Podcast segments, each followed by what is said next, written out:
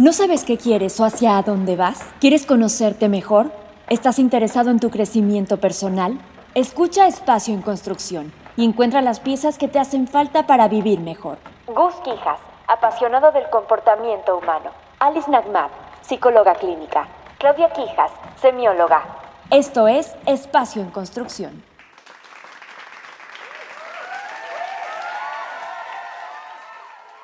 ¿Ustedes han ido a terapia psicológica? ¿Los psicólogos son solo para los que están locos? ¿Qué opinas tú de las terapias? Bienvenidos amigos a Espacio en Construcción, ¿cómo están? Estoy sumamente contento de estar nuevamente con ustedes. Me encuentro con Alice Nahmad, con Claudia Quijas. ¿Cómo estás, Alice? Ay, muy contenta, muy feliz de grabar este nuevo episodio de Espacio en Construcción. Vamos a hablar de las terapias. Está bueno, ¿no? Qué barbaridad. Clau, ¿cómo estás, primita? Contenta, contenta. Me Eh. encanta verlos, me encanta, los disfruto.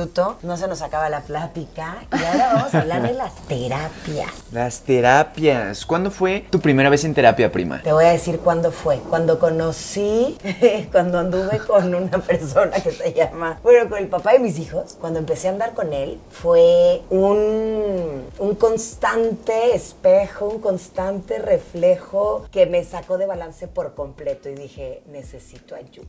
Es que como la terapia es nuestro mejor, no, no la terapia, el- la pareja es nuestro pareja. mejor espejo, Espejo. ¿no? Sí, y ahí cuando lo conocí a él empecé a, a ponerme en conflicto con muchísimas cosas. Entonces ahí yo creo que tenía yo 27 años cuando fui la primera vez a terapia. Un gran maestro. Sí, sí, un gran maestro. De vida. A quien le agradezco mucho. ¿Y con qué terapeuta fuiste? Fui con una chava que se llamaba Karina. Primero fuimos, este, fui yo con ahí por la colonia Roma. Y primero fui yo y después fuimos de pareja. Y me acuerdo que, que sí nos, nos sirvió, nos ayudó. Yo conocí la terapia y pues me, enam- me empecé a enamorar de la terapia. Dijiste, de aquí De soy. aquí, aquí soy. Tú, Alice. Ay, pues yo, la verdad es que de chica no fui a terapia tampoco. Yo empecé a ir a terapia también cuando ya estaba casada y por conflictos también de pareja. Al principio me decepcionó, muy por el contrario de Clau, que dice claro. que me enamoré. Al principio, a pesar de que soy terapeuta hoy en día, al principio como me quedé, me decepcionó, no me enganchó bien el terapeuta o yo no estaba lista, porque no, no es culpa del terapeuta, pero no estaba lista y no, tuve que vivir un problema muy fuerte para después llegar a, a una buena terapeuta. Yo considero que mi primera terapia eh, fue como a los, o sea, después de este terapeuta que fue hombre, fue como a los 32 años por ahí, como a los 32 que tuve una crisis importante, fue cuando ya fui a terapia y ahí sí me enfrenté, me confrontó, me hundí, sufrí, lloré, pero la verdad después de ese, de ese fondo tan fuerte que toqué, salí, increíble. Y, y a partir de, de mi primera terapia también decidí que yo quería ser terapeuta. Fíjate que yo, ahora que hago memoria, siempre he estado como metido en estos temas de psicólogos, psiquiatras y fui la primera vez como a los 11, 12, no me Ah, acuerdo muy bien, chiquito. Después acudí con un psiquiatra, que en paz descanse, y siento que eso también fue parte importante en mi vida. Pues también me movió, tomé medicamentos, este, muchos cambios. Y después fui con Alice,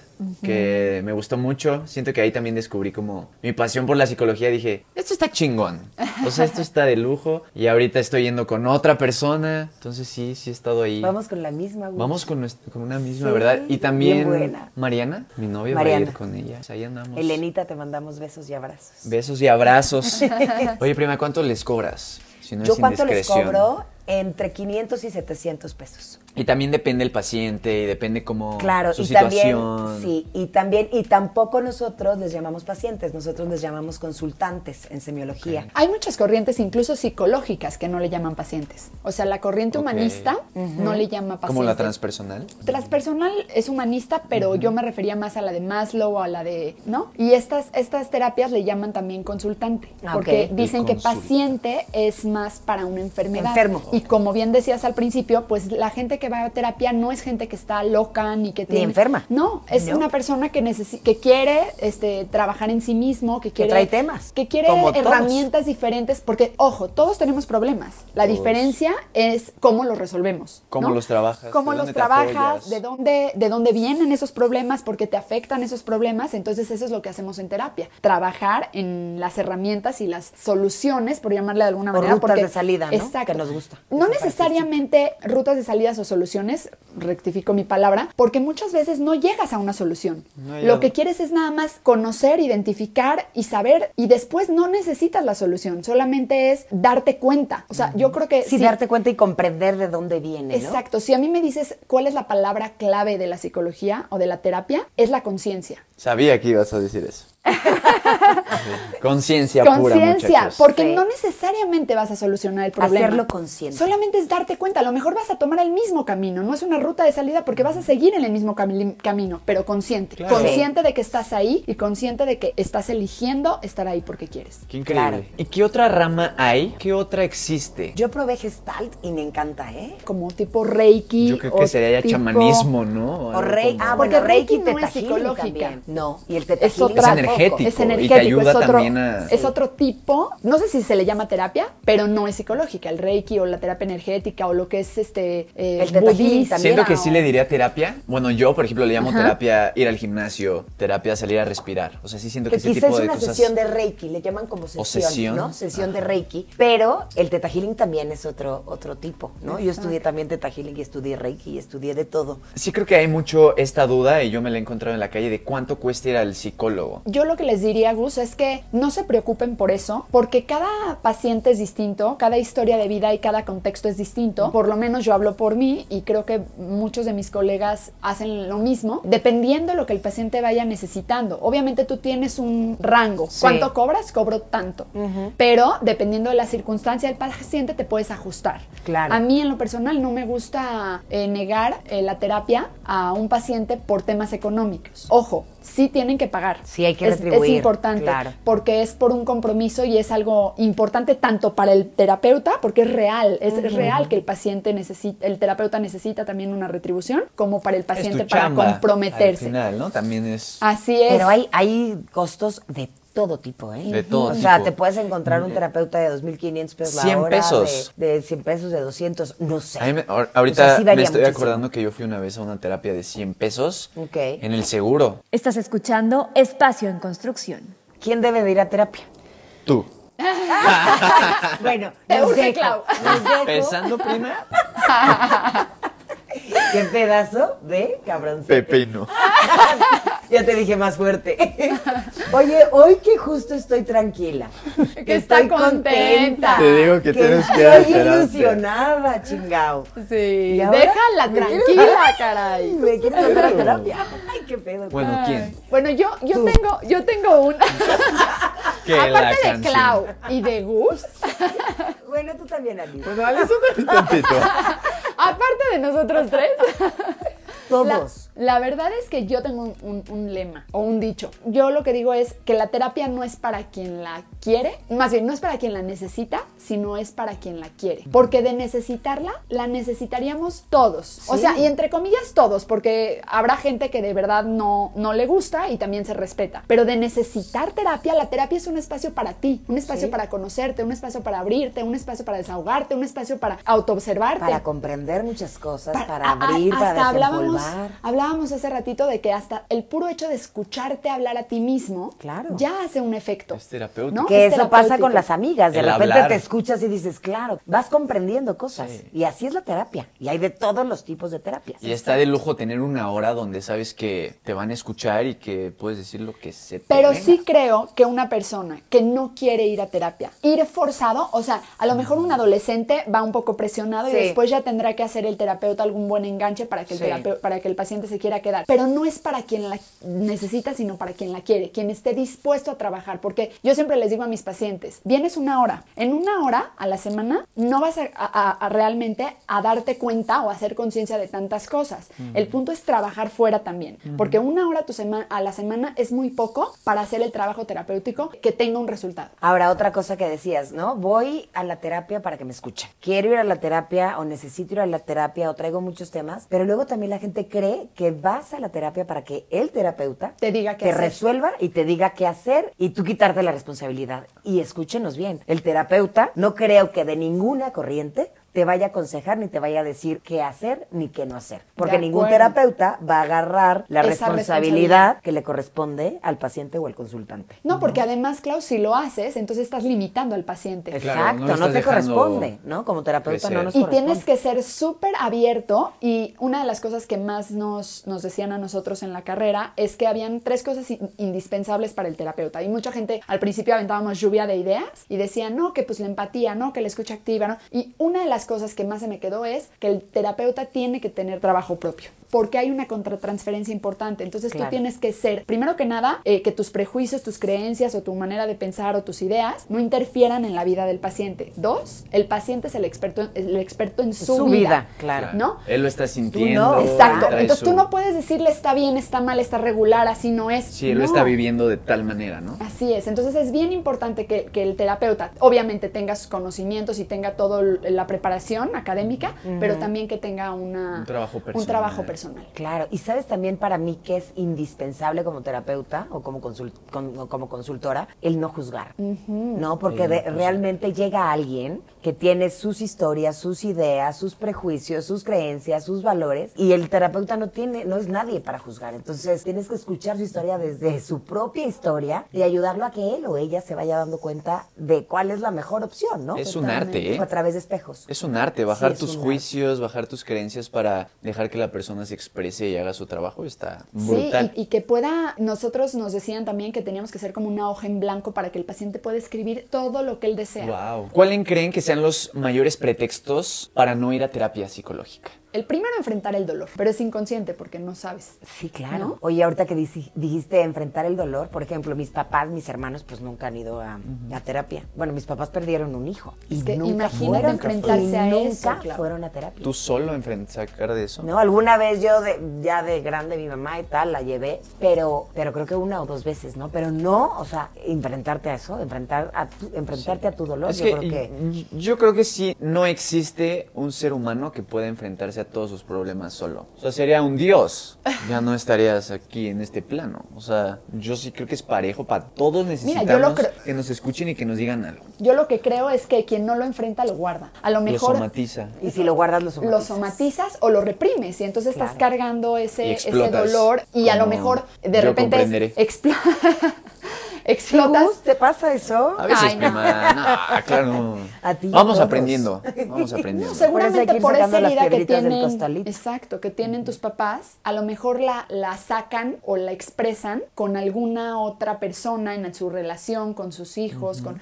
porque no están reconociendo que el dolor viene de ahí. Sí. Entonces sí es bien importante que te des cuenta que ahí traes algo guardado, porque si no igual lo vas a sacar de una u otra forma. Y también el miedo, ¿no? A todo eso. A mí me daba mucho miedo el encontrarme con mis verdades, conmigo mismo, con lo que me van a, a decir, a confrontar. No es fácil. Sí, es doloroso, es doloroso. Además de, de- de tener miedo a enfrentarte tú contigo y de todos tus dolores y de todo lo que te ha pasado, también el tema de, de no atreverte a ir por lo que va a decir la gente, ¿no? Porque es de locos, ¿no? Lo que decías al Es que principio. en este- la este ya está introducción. loco, Este tiene ya que. Exacto, No el psicólogo, ¿no? Y la verdad es que yo creo que todo el mundo podría ir y debería de ir al Y psicólogo. qué rico, güey. Ay, sí. Sí. Es un ratito para ti. Sí. Ahora, yo quiero decirte algo en cuanto a la parte de, de que el que dirán.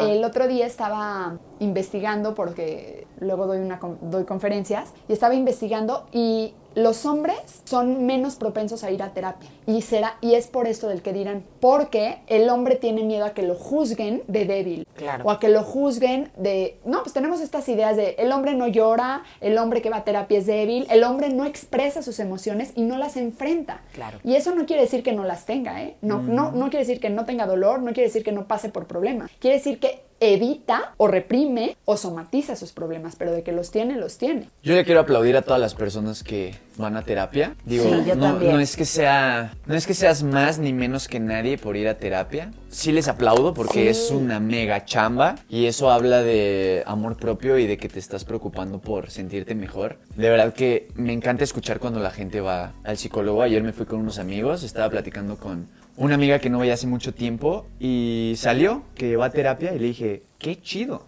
de verdad qué fregón que te estés trabajando. De verdad, aplausos para todos los que hagan Sí, eso. y- 100%. Yo también me pongo de Y pie, sí, estoy una, una- un empujoncito, una patadita de la buena suerte a los que tengan esa espinita de ir con un terapeuta. Sí, porque hay que decirlo, ¿eh? Es de valientes, Sí, ¿eh? sí. Es de valientes porque no porque seas débil o no, sino al contrario. Yo creo que el que se anima a tocar la puerta de la terapia es animarte a enfrentarte a ti mismo, a enfrentar tu sombra, Y ser enfrentar tus demonios y enfrentar, enfrentar tus miedos, pues es de valientes, ¿no? Porque cabe mencionar que no siempre van a salir bien de la terapia. O sea, van a salir movidos, Movidos. van a salir, eh, o sea, hay que, claro que el terapeuta tiene que dar, o sea, no- Contención. contención, pero de alguna manera sí salen movidos para que, para que esa, ese movimiento emocional lo trabajen fuera de la terapia y puedan a- a- hacer los cambios, ¿no? Cierto. Ahora, eso, eso es bien importante. Y también tú, como persona, ¿no? Común y corriente, que de repente dices, bueno, estoy escuchando los de Espacio en Construcción, me voy a animar a ir a terapia. Órale, voy a ir. Pero llegas a la terapia y de repente dices, "Mm,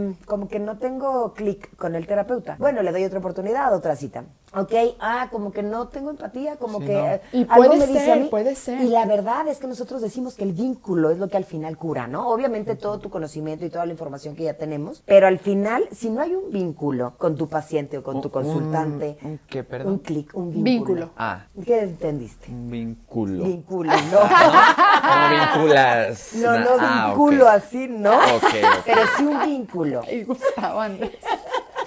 Y menos en terapia corazón. Ok, está. Ese sería otro tipo de terapia. Ay. Quizá una terapia Más sanadora. de sexualidad. Más sanadora. No, ni- sanadora. De sexualidad, no confundan. No confundan, En terapia no se vincula, se vincula. Pero el vínculo sí es lo que sana. O sea, si de verdad tú te entiendes, si hay empatía entre tu terapeuta y tú, entre tu consultante y tu consultor, o sea, de verdad eso ayuda muchísimo. Estás escuchando Espacio en Construcción.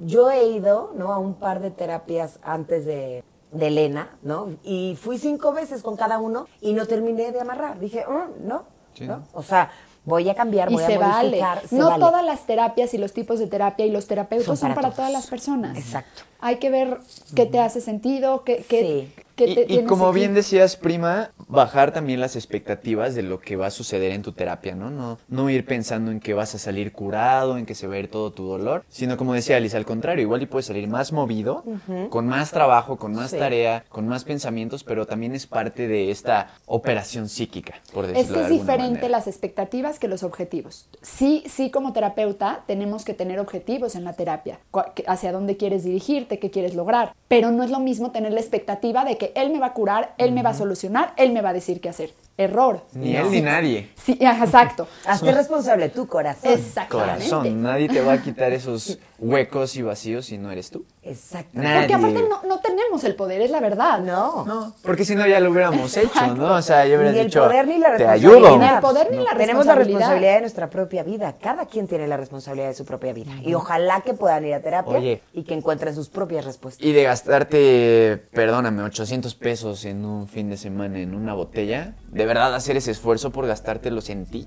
Claro. O sea, de diferente manera, no te los estés chupando y mejor ve a una terapia. Sí. O sea, ayuda tampoco, muchísimo. no digo que esté mal, pero Las sí creo que podemos Ay, sí. hacer las dos o, o te pones a echar unos tequilas con el terapeuta, mano, algo ya. Pero ve algo. se puede. Por Eso dejamos se de ser terapeuta pasivo. Ya estamos sacando el tequila, eh. dijimos, no, ya. Estás escuchando Espacio en Construcción. Ay amigos, nos encantaría que nos escribieran en nuestras redes sociales tu espacio en construcción en Instagram. ¿Han ido a terapia? ¿No han ido a terapia? ¿Creen que están locos? ¿Qué es estar loco? ¿Qué es lo que piensan de todo este episodio? Alice, ¿con qué te quedas? Me quedo con que también, no sé si lo mencioné, pero creo que también es importante que tenemos que estar listos. Entrar a terapia, entrar a un proceso terapéutico no es fácil. Entonces, a veces tampoco hacemos este clic que Clau decía porque hay cierta resistencia. Otra vez, el miedo nos hace resistirnos. Entonces, tampoco es que te presiones, pero sí los invitaría a que se den la oportunidad, si lo creen necesario, o sea, como, como yo digo, yo creo que eh, todos eh, necesitaríamos un espacio para hablar de nosotros y para conocernos, pero si no, si no es tu caso, también es válido. Pero el que sí tiene la espinita, que se dé la oportunidad, que se abra, que se enfrente a su dolor, que reconozca sus emociones, que de alguna manera vaya con ganas de trabajar y ganas de avanzar, es un trabajo de evolución. Entonces, ojalá que, que la gente que tiene espinita y la gente que, que quiere probar se dé la oportunidad porque pueden encontrar grandes cosas. Muchas gracias. Prima Clau, ¿con qué te quedas de este episodio? Yo también me quedo con. ¿Vas a ir a terapia o no? Yo sí, claro. Yo, a ver, yo estoy yendo a dos terapias ahorita. voy con Eliana y voy con una terapeuta que también es semióloga, Mari Carmen, en Querétaro. Y mañana tenemos terapia grupal. Mañana tenemos terapia grupal con las hijas. Con una poder- pachanga porque, ahí. porque eso también es terapéutico. Eso los también es amigos, la terapéutico. familia, claro que Sí. sí. Las chelas. Me encantan también las chelas. Salud, por cierto. Salud. Por cierto. Bueno, yo me quedo con, con que yo creo que yo creo que todos los seres humanos deberíamos de darnos la oportunidad en algún momento de trabajar con nosotros mismos. De ir a algún tipo de terapia para aprender, para crecer, porque yo creo que a eso venimos a esta vida, ¿no? De repente queremos pasarla medio dormidos, pero, pero si te animas, es bien importante despertar, ¿no? Y cómo despiertas, pues en una terapia puede ser una gran opción. Es verdad. Eh, lo que dijiste tú, Gus, me encanta. La gente que va a terapia yo creo que es gente que tiene amor propio, porque se dedica un ratito en la semana para conocerse mejor, ¿no? Para atender sus propias necesidades y para ir un poquito más allá. Entonces, los que nos estén escuchando, dense la oportunidad. Hay gente que necesita, ¿no? Acompañamiento, como los adolescentes o, o los que tienen alguna enfermedad terminal. Y yo creo que todos deberíamos de darnos la oportunidad de algún día atrevernos a, a crecer. Y nunca es tarde. Nunca no, es ay, que tarde. si tengo 60, que si- nunca es tarde. No importa. Nunca es tarde. no siempre, importa. siempre es buen momento para conocer un poquito más de ti. Ay, muchachos. Tú, Gus, ¿con qué pues, te quedas? Yo me quedo con que todos necesitamos un poquito de ayuda, un poquito de apoyo. Sí, me gustaría que se atrevieran a hacerlo. Eh, personalmente fue lo mejor que me ha pasado. Es una chinga. Sí, es una chinga y no es como que acaba luego, luego. Y sí duele. Pero Y es un proceso largo también, ojo. Bueno, hay Sí. terapias breves, breves, Sí. ¿eh? También. Sí, creo que la recompensa vale la pena. Esa libertad interior, ese conocimiento, vale la pena, totalmente. A mí me ha ayudado muchísimo y me quedo con eso. Canasta básica, la terapia, por favor. Si escuchan este episodio y creen que le puede ayudar a alguien, mándaselo. Dile, oye, mira, escúchate esto. No te voy a decir nada, solo escúchalo, compártelo. Y les tengo una última pregunta. ¿Tú destruyes o construyes? Esto fue... Espacio en construcción. Bye, bye. Chao amigos. Bye.